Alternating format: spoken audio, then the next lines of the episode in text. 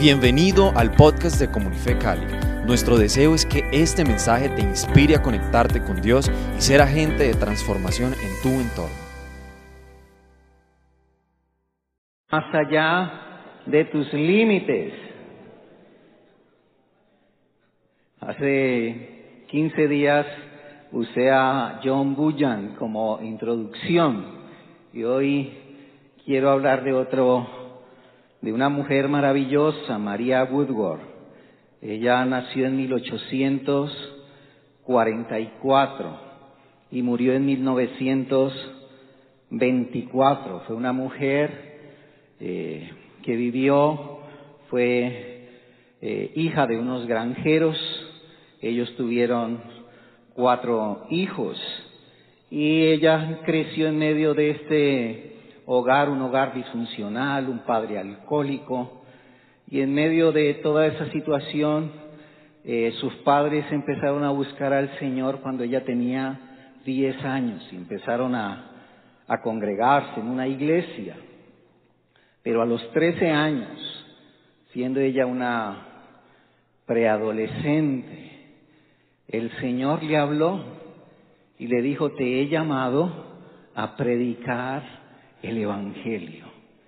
Y ella, siendo una jovencita y creciendo con esta palabra en su corazón, pensaba en sus, en sus límites. ¿Cómo, ¿Cómo voy a predicar si soy mujer? Porque en ese tiempo, en esa época, no era el ministerio de la predicación estaba en manos de hombres. Así que ella pensaba, pero ¿cómo, cómo voy a poder predicar? ¿Cómo voy a hablar el Evangelio? ¿Cómo lo voy a dar a conocer si soy, si soy una mujer? Así que ella pensó y tuvo la idea, quizás debo casarme con un hombre misionero para que a través de su ministerio yo pueda servirle al Señor. Así fue que conoció a un joven soldado y se casó con él, pero este hombre realmente no era un cristiano radical. Iba y volvía, venía al Señor, se apartaba, también se volvió un alcohólico, tuvieron seis hijos y de los seis hijos, cinco murieron y solo sobrevivió una de sus hijas.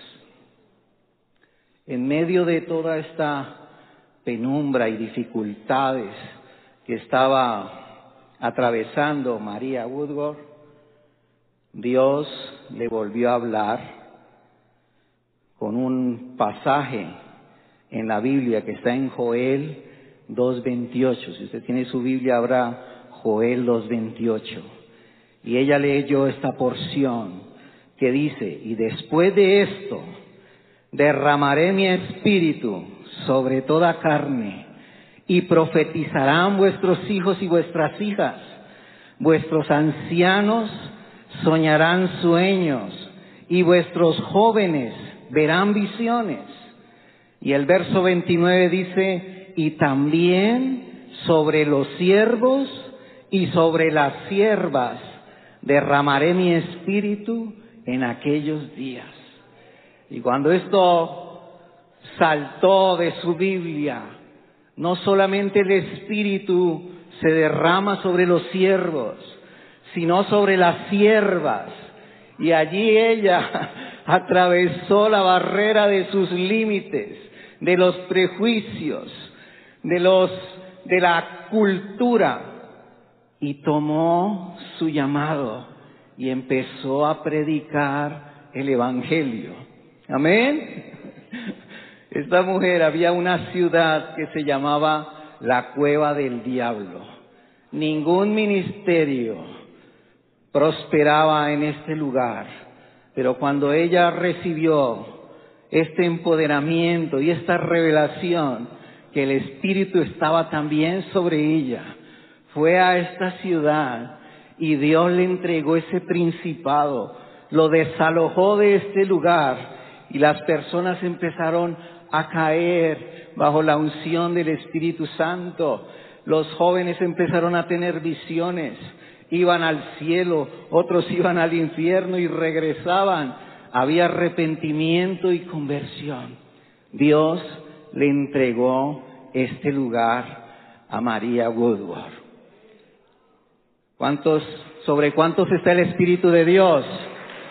Amén.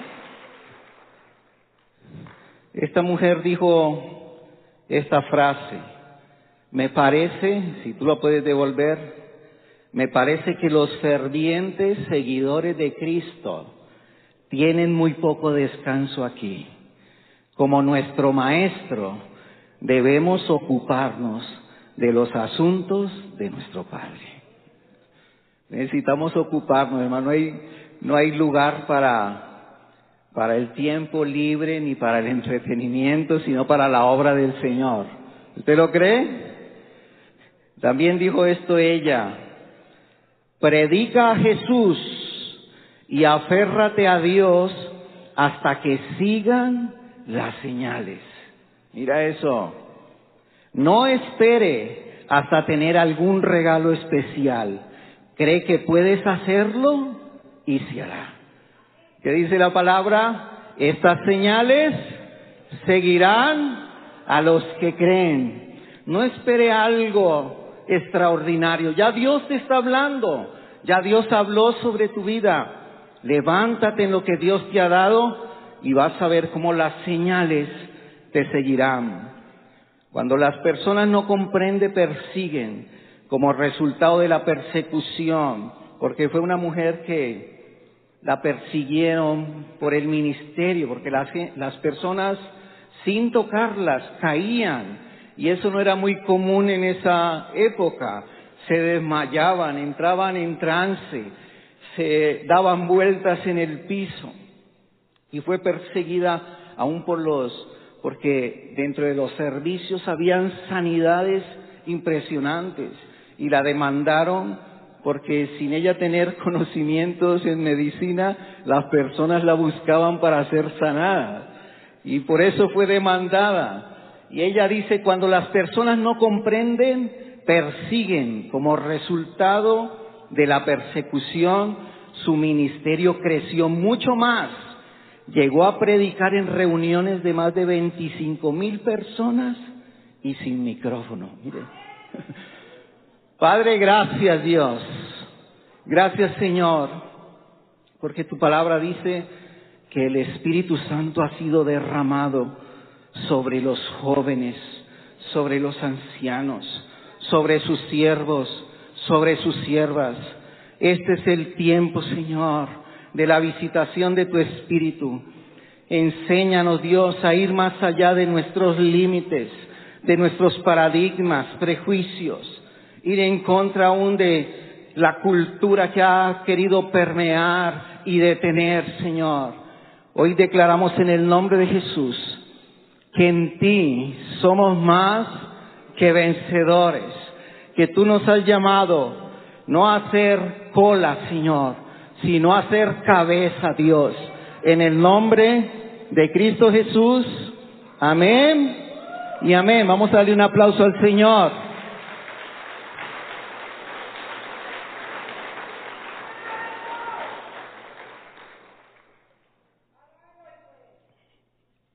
Vamos entonces a seguir con el tema de hace 15 días. Estábamos hablando sobre la vida de Pedro y hablamos sobre Lucas capítulo 5 cuando Jesús llamó a Pedro y le dijo, te haré pescador de hombres. ¿Recuerdan?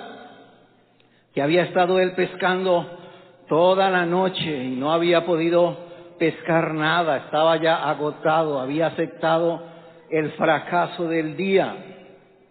Pero Jesús aparece en la escena y le dice que bogue mar adentro, ¿recuerdan? Y, y, luego le dice, lanza la red. Y cuando él echó la red, dice que aún las redes se reventaban, se rompían de la, de la cantidad de peces que habían tomado ese, esa, esa mañana. Y hoy eso fue al comienzo del ministerio de Pedro. Pasaron tres años y medio y aquí ahora nos encontramos en Juan capítulo 21. Si tú me puedes acompañar allí en tu Biblia. Juan capítulo 21. Esto ya es al final de ese discipulado de Jesús con Pedro.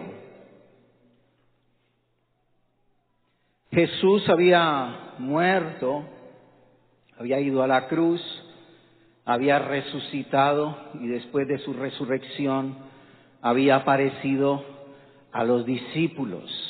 Sin embargo, ustedes conocen la historia, ellos se habían escondido, había dejado de ser popular seguir al Señor. Anteriormente o antes de la crucifixión, las multitudes seguían al Señor. Todos querían estar cerca de Jesús, todos querían tocar a Jesús y todos querían ser parte de los doce que caminaban con Jesús.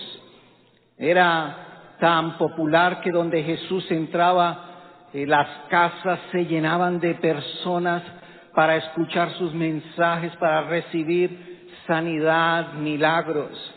Y los discípulos fueron testigos de toda esta campaña de poder, de evangelismo, de milagros al lado de Jesús.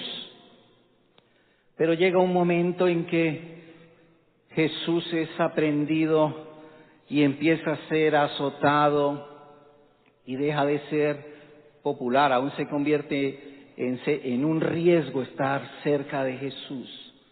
Y los discípulos se dispersan y Jesús muere resucita al tercer día y aparece a ellos. Y aquí vamos a entrar en esta escena que está en Juan capítulo 21 y vamos a leer del verso 1. Dice, después de esto, Jesús se manifestó otra vez a sus discípulos junto al mar de Tiberias. Y se manifestó de esta manera. Estaban juntos Simón Pedro, Tomás llamado el Dídimo, Natanael el de Caná de Galilea, los hijos de Zebedeo y otros dos de sus discípulos. Simón Pedro les dijo, voy a pescar. Ellos le dijeron, vamos nosotros también contigo. Y fueron y entraron en una barca y aquella noche no pescaron nada. Mira, si estás viendo cómo, cómo se vuelve a vivir la misma experiencia de cómo comenzó su ministerio, de cómo comenzó ese discipulado y ahora están aquí ya, Jesús ha muerto, ha resucitado, es la tercera vez que aparece a ellos y vuelve a pasar exactamente lo mismo. Pedro vuelve a su barca con sus compañeros, siete de los discípulos, y están toda la noche pescando y no pescaron nada. Verso 4. Cuando ya iba amaneciendo, se presentó Jesús en la playa, mas los discípulos no sabían que era Jesús y les dijo, hijitos, ¿tenéis algo de comer? Le respondieron, no. Él les dijo, echad la red a la derecha de la barca y hallaréis. Entonces la echaron y ya no podían sacar por la gran cantidad de peces. Entonces aquel discípulo a quien Jesús amaba dijo a Pedro, es el Señor. Simón Pedro cuando oyó que era el Señor, se ciñó la ropa porque se había despojado de ella. Mira eso estaba en calzoncilla. estaba en una crisis Pedro, toda la noche pescando y no habían podido pescar nada. Yo me imagino Pedro estaba desesperado, estaba en crisis. Pero cuando él oyó que era Jesús quien estaba allí, quien les estaba diciendo echen la red a la mano derecha, dice, y él se echó al mar, y los otros discípulos vinieron a la barca, arrastrando la red de peces, pues no distaban de tierra, sino como doscientos codos. Al descender a tierra, vieron brasas puestas y un pez encima de ellas y pan. Y Jesús les dijo, traed de los peces que acabáis de pescar. Subió Simón Pedro y sacó la red a tierra, llena de grandes peces, ciento cincuenta y tres. Y aun siendo tantos, la red no se rompió. Les dijo Jesús, venid, comed. Y ninguno de los discípulos se atrevía a preguntar, ¿tú quién eres? Sabiendo que era el Señor. Vino pues Jesús y tomó el pan y les dio asimismo del pescado. Y esta era ya la tercera vez que Jesús se manifestaba a sus discípulos después de haber resucitado de los muertos. ¿Estás viendo la, la gloria de Dios? Como ellos, una vez Jesús muere y viene la incertidumbre a su corazón, ¿qué va a suceder ahora? Nuestro maestro ha muerto, aunque Jesús había preparado el corazón de ellos y había hablado una y otra vez que eso sucedería. Sin embargo, parece que ellos no tuvieron la confianza y la seguridad de que Jesús resucitaría. Y vuelven nuevamente a su oficio, de donde el Señor los había sacado, porque Jesús les dijo, los haré pescador de hombres. Los sacó a Pedro de la barca y ahora ellos estaban volviendo nuevamente a su barca. Hoy voy a enseñar el tercer punto de este mensaje, más allá de lo que tienes. Dile al que está a tu lado, más allá de lo que tienes. Estuvimos hablando más allá de tus fuerzas, porque Dios va más allá aún de nuestras propias fuerzas. Él nos levanta, Él nos sostiene, aunque nos sentimos agobiados y cansados. La Biblia dice que los que esperan en Jehová tendrán nuevas fuerzas. Y Él va más allá de lo que nosotros creemos. Pedro era un pescador experto, pero Jesús le enseñó una nueva forma y manera y una nueva estrategia para hallar peces. Pero hoy vamos a hablar de más allá de lo que tienes.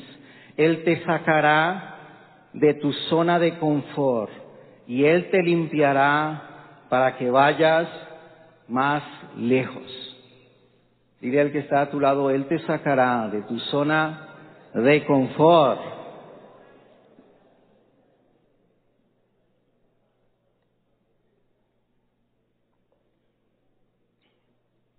Pedro volvió a su zona de confort. Él dominaba la barca, él dominaba el mar, él sabía de redes, él conocía perfectamente este oficio. Y cuando las cosas se volvieron difíciles, cuando las cosas se vinieron eh, en su contra, cuando las cosas, cuando ya no era popular andar con Jesús, cuando se desató toda esta persecución, cuando vieron torturar a su maestro, a su Señor, ¿qué hicieron ellos? Volvieron nuevamente al lugar donde Dios los sacó. Y es que cuando, cuando pasamos por situaciones difíciles en la vida, tendemos a volver al lugar que nos trae equilibrio emocional, que nos da firmeza, que nos da seguridad para alcanzar nuevamente esa estabilidad.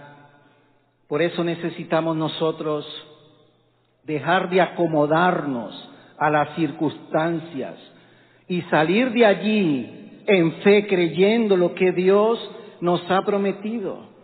Cuando Dios nos habla Y cuando vienen las dificultades, las circunstancias, tendemos a volver a escondernos otra vez detrás de nuestros propios límites, detrás de nuestras propias preocupaciones o prejuicios. Pero era lo que el Señor estaba, o la lección que Jesús le estaba dando a Pedro. Tienes que salir de tu barca. Tienes que salir de allí. Los, los problemas o las reprensiones que Jesús le hizo a Pedro casi todas tenían que ver con su barca. Recuerdan a Jesús que luego se desaparece en medio del mar. Era en la noche, había una tormenta y Pedro se asustaron, pensaron que era un fantasma. Y Pedro le dijo, si, si eres tú, di que salga.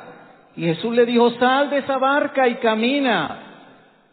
Y él salió de su barca caminando sobre el mar. Pero dice que puso la mirada nuevamente en la tormenta, en los vientos. ¿Y qué le sucedió? Se hundió.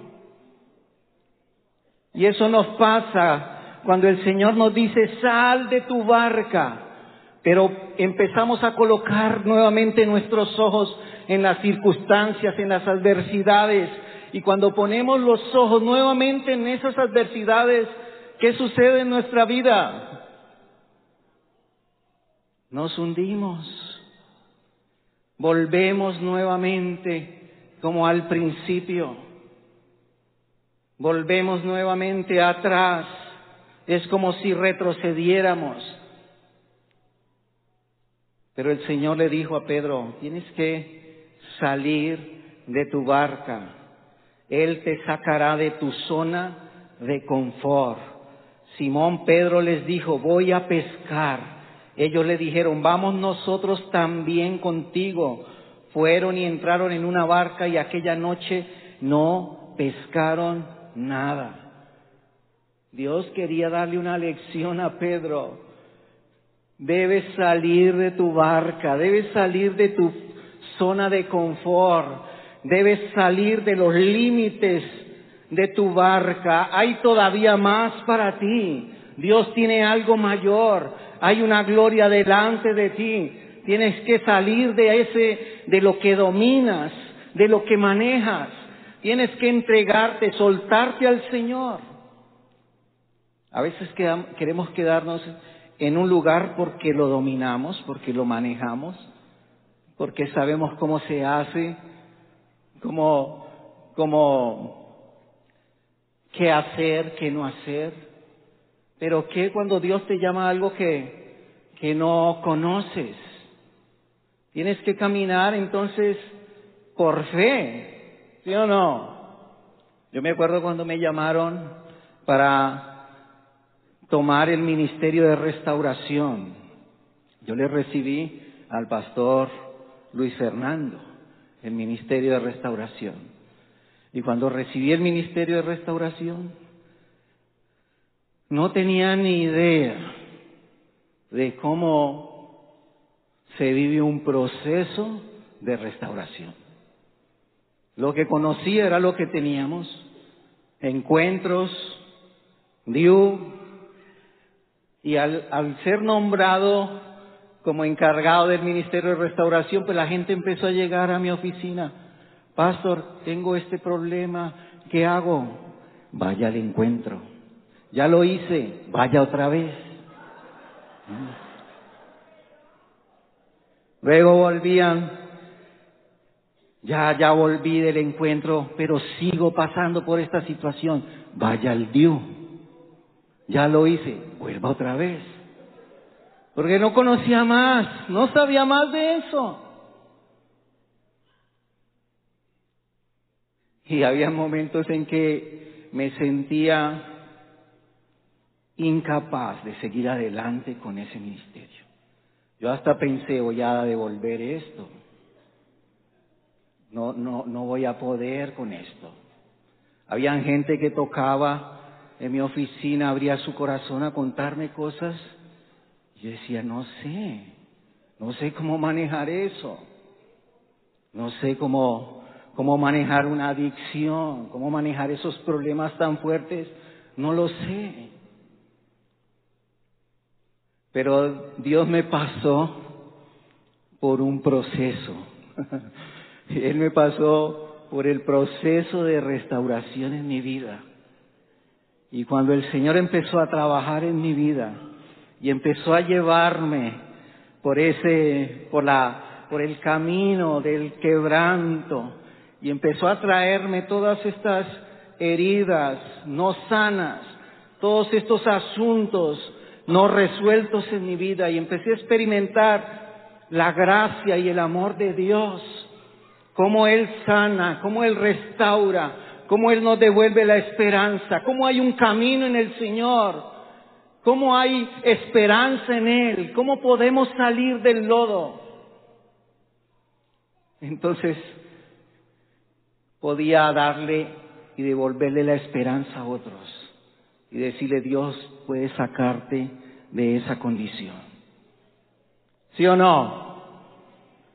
No nos podemos ajustar porque si nos acomodamos, dejaremos de avanzar. Pedro, y no solo Pedro, siete de sus discípulos volvieron nuevamente al lugar de donde Jesús los había sacado. Y necesitamos nosotros salir de ese lugar. Las circunstancias te pueden llevar nuevamente a esconderte detrás de tus propios límites, temores e inseguridades, Dios te sacará de tu lugar de comodidad y te introducirá a una estación de poder, fuego, señales y milagros. Sal de tu barca. Dile el que está a tu lado, sal de tu barca. Sal de ese lugar de confort. Y empieza a caminar por fe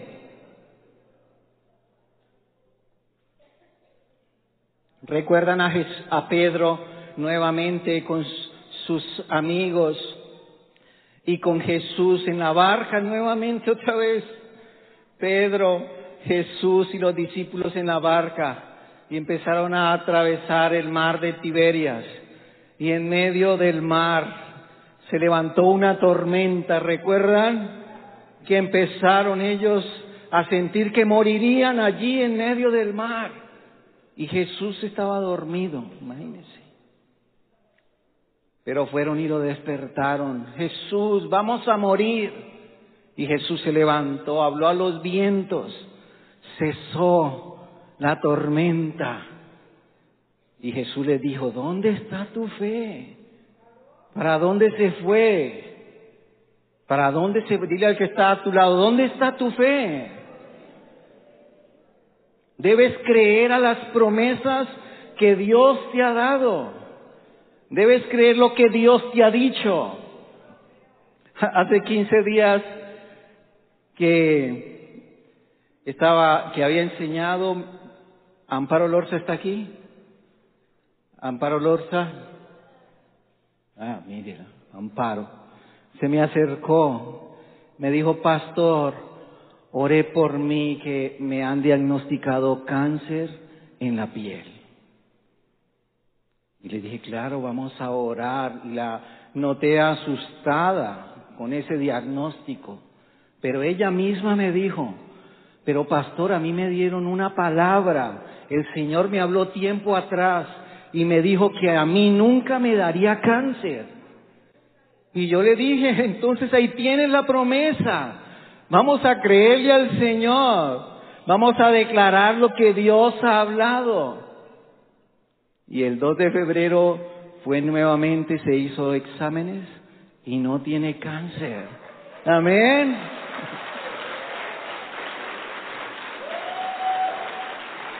Tenemos que creerle al Señor. Jesús le dijo a Pedro, te haré pescador de hombres. Pero él volvió nuevamente a las redes, volvió nuevamente a su barca. Necesitamos salir de allí. Necesitas de fe para salir de tu zona de confort, fe para salir del lugar que dominas al lugar que Jesús gobierna.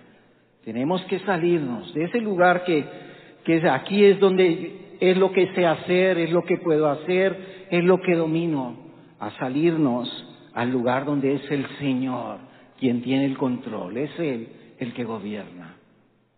De soltarnos en las manos del Señor.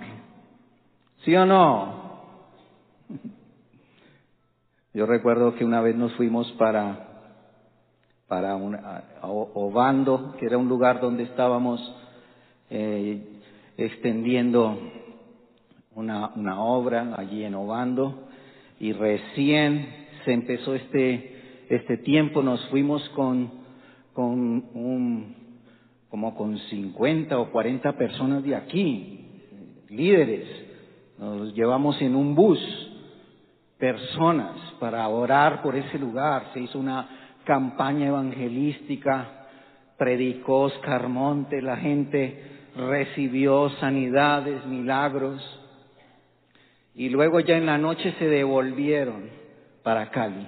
Pero yo quedé con mi esposa allí y empezamos a hacerle aseo al salón y cuando estábamos haciendo empezaron a tocar la puerta y abrí y había un poco de gente ahí. Dice que, ay, aquí es donde están orando por enfermos. Y yo les dije, ah, pero ellos ya se fueron. Ahí ya, ya se fueron, los que oraban se fueron. ¿Ah? Y eso estaba así porque la gente que había recibido sanidad había ido a sus casas, testificaron y entonces se devolvieron con los enfermos. Y entonces iba a cerrar y el Señor me dijo, pero estás tú.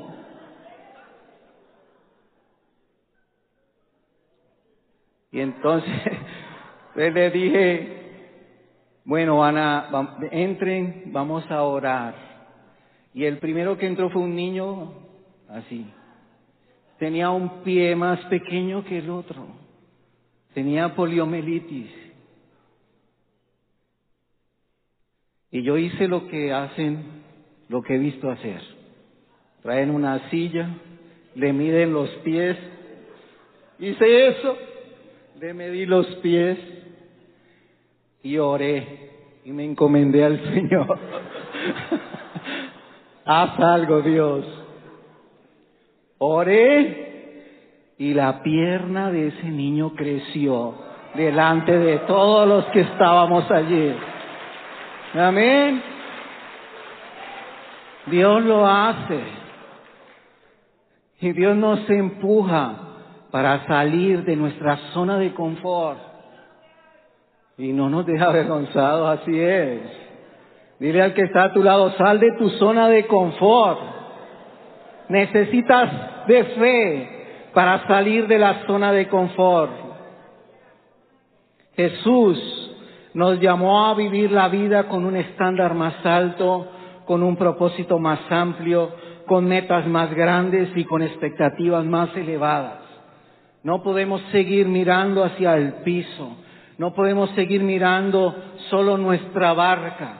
El Señor va más allá. Dios le dijo Abraham, sal de tu tierra y de tu parentela al lugar que te mostraré. Y él salió de un lugar conocido. Él salió de un lugar familiar a un lugar que no conocía.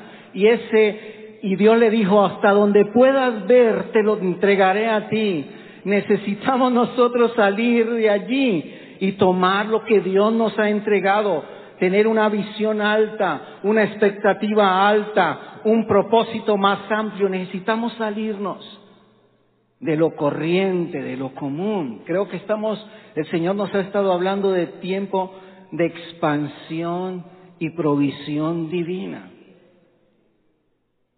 No podemos quedarnos entonces en el mismo lugar. No podemos volver nuevamente a los límites. No podemos volver nuevamente a nuestros temores e inseguridades. Tenemos que salir de allí. Jesús te quiere llevar más allá de tu barca, más allá de lo que tienes y más allá de tus límites. Pedro estaba decepcionado frustrado, se había quitado su ropa, quizás no decepcionado de Jesús, quizás decepcionado de sí mismo, de verse nuevamente, otra vez yo aquí en la barca, otra vez en lo de antes, porque Jesús nunca le falló, ninguna de las promesas que le hizo Jesús, ninguna le falló pero él ahora le estaba fallando al Señor.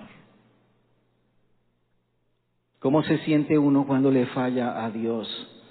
Quizás hizo varias veces y yo me imagino a Pedro quizás haciendo lo mismo que vio, que oyó a Jesús, que oyó que Jesús hizo en el pasado. ¿Recuerdan lo que Jesús le dijo? Le dijo, boga mar adentro y echa la red. Yo me imagino a Pedro yendo y viniendo, venía a la orilla, vamos a hacer lo que hizo Jesús, lo que dijo, esto tiene que funcionar, yendo y viniendo, de la orilla al mar, tiraba su red, nada. Volvamos nuevamente a la orilla. Esto fue lo que dijo Jesús, que había que bogar mar adentro, otra vez hacia las profundidades, tiremos la red, nada. Pero aparece ahora Jesús y le dice algo diferente. No le dijo Bogamar adentro. ¿Qué le dijo ahora Jesús? ¿Qué le dijo? ¿Qué le dijo? Echa la red a la derecha. Mira eso. Eran peces diestros. ¿Mm? Estaba enseñándole algo nuevo algo diferente. ¿Sabes por qué? Porque a veces creemos que el poder está en la estrategia, pero el poder está es en Cristo. ¿Sí o no? A veces ponemos nuestra fe en lo que sabemos hacer, en la estrategia y no en el Dios de la estrategia. Y aquí Jesús le estaba dando una nueva lección a Pedro. Tienes que actuar es por mi voz, a caminar con mi dirección, a caminar con mi palabra. ¿Sí o no? ¿Está aquí conmigo? Porque a veces nos casamos con las formas, las maneras, y nos acomodamos a ellas, nos volvemos especialistas en lo que hacemos. Pero tenemos que aprender a depender de la dirección de Dios. ¿Sí o no?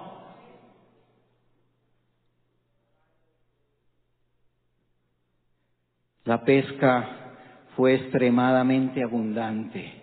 ¿Cuántos peces atraparon? Ciento 53. Ahora no vaya a ser un chontico con eso.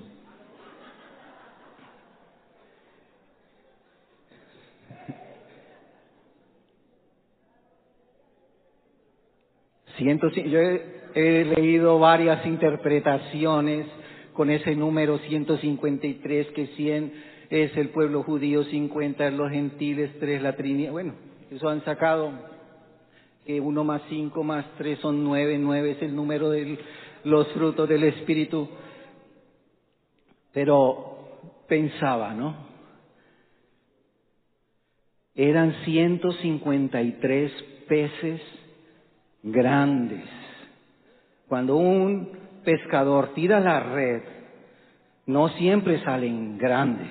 O sea, la red atrapa todo lo que caiga allí. No, la red no escoge los grandes. De hecho, muchos de los peces que ellos toman en la red los tienen que devolver al mar porque son muy pequeños. Pero todos fueron grandes y se tomaron el tiempo de enumerar a cada uno de ellos. Y pensaba, ¿por qué se tomaron el tiempo de contarlos? Y es que el Señor llamó a Pedro a ser pescador de hombres. Y cada alma cuenta, cada alma es importante, cada alma vale, cada alma Dios la ama, cada alma Dios murió por ella, cada alma Dios tiene un propósito y un plan para esa alma. ¿Si está aquí conmigo? Necesitamos entender que el Señor nos ha llamado a traer a una multitud que no le conoce. Tenemos un mensaje de esperanza, de amor, que la humanidad necesita. Y que cada una de esas personas que están afuera valen para Dios tienen un propósito y un plan en el Señor. ¿Sí o no? Yo me acuerdo cuando recién me convertí, empecé con mi primer grupo, ¿se acuerdan que les comenté en Junín? Y empecé con todo esto que me enseñaron del discipulado y le dije al Señor, Dios, dame un discípulo y me encontré en la calle, iba caminando, con esto termino, iba caminando y me encontré un compañero del bachillerato, que hacía años no lo veía. Y empecé a hablar con él y, y usted sabe cuando uno se, se encuentra con alguien y vos qué estás haciendo y dónde estás y dónde vivís y qué haces, desatrasándonos. Y él me comentó en lo que estaba. O sea, eh, era un proxeneta. Reclutaba jovencitas para meterlas en la prostitución. Y esto me impactó. Nunca pensé que él fuera a hacer una cosa de estas. Y empecé a orar por él, le presenté al Señor. Y tuvo un problema impresionante con el jefe de él, tanto que tuvo que salir de ese lugar donde él estaba. Y cuando salió y me buscó, le dije, quédate conmigo, trabaja conmigo, y vive aquí conmigo. Yo me lo llevé para la casa. Le dije a mi esposa que se quede aquí con nosotros. Y allí él estuvo con nosotros más de tres años, casi cuatro años. ¿Y usted sabe, lo que es irse a vivir con el discípulo? Porque todo lo que usted predica, él está allí para ver si es verdad lo que usted predica. ¿Eh? Nos puso a caminar derechitos. Mm. Amén. Una cosa es el jueves predicarle en el grupo de conexión y que usted ya lo vuelve a ver el próximo jueves. Pero cuando Él está allí con usted, 24 horas, viéndolo cómo usted habla, cómo trata a su esposa, cómo trata a sus hijos. Pero Dios transformó la vida de este hombre. Porque cada alma cuenta. Cuando él empezó a vivir dentro de nuestra casa, no solamente tenía este problema, sino que descubrimos que era alcohólico. Y Dios hizo tres cosas que me llamaron profundamente la atención en la vida de él. Uno, que lo sanó milagrosamente del hombro. Él tenía una se le dislocaba el brazo y en un servicio aquí Steven Switchet oró por él y a partir de ahí el Señor lo sanó. Lo segundo es que Dios transformó su vida, lo sacó del alcoholismo y le dio visión y propósito a su vida. Y lo tercero fue que le dio una familia, le dio una esposa y dos hijas. Entonces Dios transforma las vidas. Vamos a ponernos de pie y vamos a orar.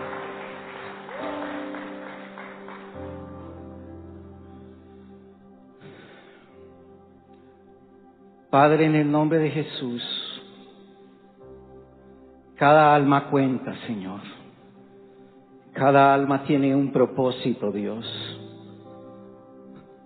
Tú ves grande cada alma, Señor. No hay no hay pequeños. Para ti no hay pequeños. No hay insignificantes, no hay unos que sean más que otros. Tú los ves a todos grandes, todos son grandes, Señor. A pesar de, de las circunstancias, de la vida, de las experiencias que hayan vivido, a pesar de sus temores, inseguridades, miedos, pero todos para ti, Señor, son grandes. Todos cuentan, Señor. Padre, en el nombre de Jesús, te pedimos que nos ayudes a salir de nuestra zona de confort donde nos sentimos seguros, cómodos, tranquilos. Sácanos de allí, Señor. No permitas, Dios, que nos acomodemos a las circunstancias. Porque si te acomodas a la pobreza, pobre quedarás. Si te acomodas a la enfermedad, vivirás enfermo. Si te acomodas a la necesidad, a los faltantes, vivirás escaso. No nos podemos acomodar a los límites, Señor. Padre, hoy en el nombre de Jesús decidimos renunciar. Y conmigo, yo renuncio a todo límite en mi mente, en mi corazón, en mi espíritu Hoy renuncio a todo temor, inseguridad, miedo, incertidumbre, duda. Hoy renuncio al miedo, a la cobardía. Hoy renuncio en el nombre de Jesús. Hoy salgo de la barca, Jesús. Salgo de estos límites. Y quisiera animarte algo más, como un acto profético, como iglesia. Dios nos está hablando de una estación de, de expansión. Y como un acto de fe, amado, quiero animarte a que tú salgas de tu silla, saliendo de tu confort, saliendo de tu propia barca, saliendo de tus propias estrategias, saliendo de aquello que dominas, que si tú sientes que necesitas salir de ese estado, muévete del lugar de donde estás, sal de ese lugar, sal de tu barca, sal de esos paradigmas, porque el Señor nos está llevando a un nivel mayor, a una estación mayor a un tiempo de, de milagros, de sanidades, de señales. Estamos viendo cómo el mundo se está moviendo. Estamos viendo las señales en el cielo, en la tierra. Dios nos ha hecho a nosotros que podamos entender y conocer los tiempos en que estamos. Y es el tiempo para la iglesia. Cuando la oscuridad, la Biblia dice que las tinieblas cubrirán la tierra, pero sobre ti, sobre ti, sobre ti, sobre ti será vista su luz. Así que hoy estamos saliendo de la oscuridad, del anonimato, estamos saliendo al lugar que Dios nos ha entregado. No volveremos más a la barca, no volveremos más a lo ya conocido, no volveremos más a las estrategias viejas, antiguas, sino que nos proyectaremos a lo que está por delante. Jesús le dijo a Pedro, sal de la barca y camina sobre el mar. Si sales de tu barca, vas a empezar a experimentar una vida sobrenatural. Vas a caminar por encima de las circunstancias, por encima de las adversidades. No pongas más tu mirada en la, en la tormenta, en los vientos. Mantén tu mirada en el Señor. Pon tus ojos en Dios, tu oído en el Señor. Padre, en el nombre de Jesús, hoy como iglesia, Señor, salimos del lugar cómodo, salimos de lo conocido y entramos a lo que está por venir, Señor, en el nombre de Jesús. Padre, hoy tiramos la red en tu nombre, Señor en tu nombre, parados en lo que tú nos has dicho, parados en lo que tú nos has hablado. Eso vamos a confesar, eso es lo que vamos a declarar y eso es lo que vamos a esperar hasta que suceda, Señor, porque lo veremos, porque tú no eres hombre para que mienta, ni hijo de hombre para que te arrepientas. Lo que tú has dicho, tus promesas, son sí y son amén. Son sí y son amén. Son sí y son amén. Créelo. Cree que lo que Dios ha dicho y ha hablado sobre tus hijos, así lo vas a ver en el nombre de Jesús. Lo que Dios ha hablado sobre tu casa, tu negocio, tu emprendimiento, tu empresa, Dios lo va a cumplir. Lo que Él ha hablado sobre tu casa, hecho está en el nombre de Jesús. Lo que Dios ha dicho sobre esta iglesia, sobre esta casa, lo creemos en el nombre de Jesús. Gracias Dios, porque tú lo haces, Señor. En el nombre de Jesús. Amén. Amén. Amén.